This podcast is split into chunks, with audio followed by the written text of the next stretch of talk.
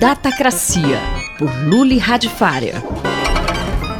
Luli, é verdade que os humanos estão se tornando a minoria na internet? Olha, é difícil avaliar, mas existem estimativas de que o conteúdo que a gente vê hoje, né, o conteúdo que está acessível na internet, cerca de 40% dele já é feito por máquina, é feito por o que a gente chama de, dos robôs digitais, né? Então, é, antigamente era 100% do conteúdo era feito por gente, agora é 60% e tem sinais de que ele vai ser cada vez menor.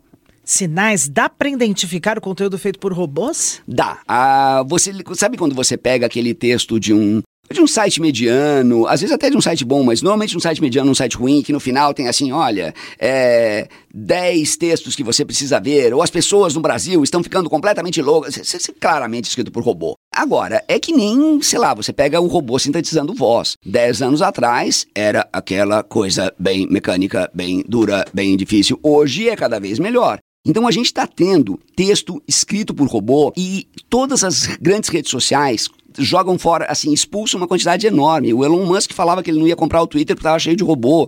Uh, o Mark Zuckerberg, acho que ele tirou alguma coisa tipo 6 milhões de usuários falsos ali, que não era, não era gente. Então, as redes tentam fazer isso, mas a gente tem cada vez mais conteúdo escrito por robô e lido por robô. Sério, Luli? Lidos por robôs? Pois é, o que é muito louco, né? Mas assim, é, se você pensar que marketing, essencialmente, é uma medida de impacto, é uma medida de quantidade, então eu não quero saber, é aquela, é ridícula, né? Eu não quero saber que duas pessoas leram isso e isso mudou a vida delas. Não, eu quero que 10 mil pessoas leram isso. Então tá bom, vou arranjar um monte de gente que não é gente para ler essas coisas, eu coloco máquina para ler. Então você começa a poluir a rede com uma quantidade. Quando você olha para o Google, por exemplo, né, é, já faz um tempo, já faz alguns anos que as pessoas não passam na primeira página do Google.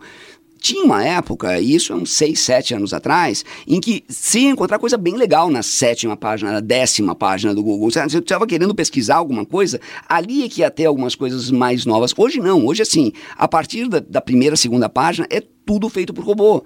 Então o Google Index, só porque o cara mais ou menos ele, ele trapaceia o sistema, o resultado é que a informação ela é muito descartável, a qualidade é super duvidosa. Qual é o efeito disso, hein? Olha, o efeito disso no fundo é como a televisão. A gente vai ter pouquíssima informação de alta qualidade para quem é rico ou pertence à classe A cultural, ou seja, alguém que teve uma educação muito boa e sabe aonde encontrar a informação de qualidade, e a gente vai ter um monte de lixo para o povarel, que é basicamente o que tem no TikTok. E é exatamente o que aconteceu com a televisão, né? Eu acho tão divertido as pessoas falarem de McLuhan hoje. McLuhan falou da televisão nos anos 70. E a televisão nos anos 70 prometia ser um negócio incrível, que ia trazer a comunicação à aldeia global, etc. E, e, aí a gente percebeu que sim, existem aqueles canais, quando você pega aquela TV a cabo que tem um monte de canal, existe aquele canal que tem aquela preciosidade lá dentro. Só que ela está escondida no meio de reality show, no meio de, de porcariadas gerais. E é, no fundo, o que infelizmente está acontecendo com a internet. A grande biblioteca está virando o grande TikTok. Eu sou Sandra Capomatto, você ouviu Luli Radfarer. Datacracia, por Luli Radfarer.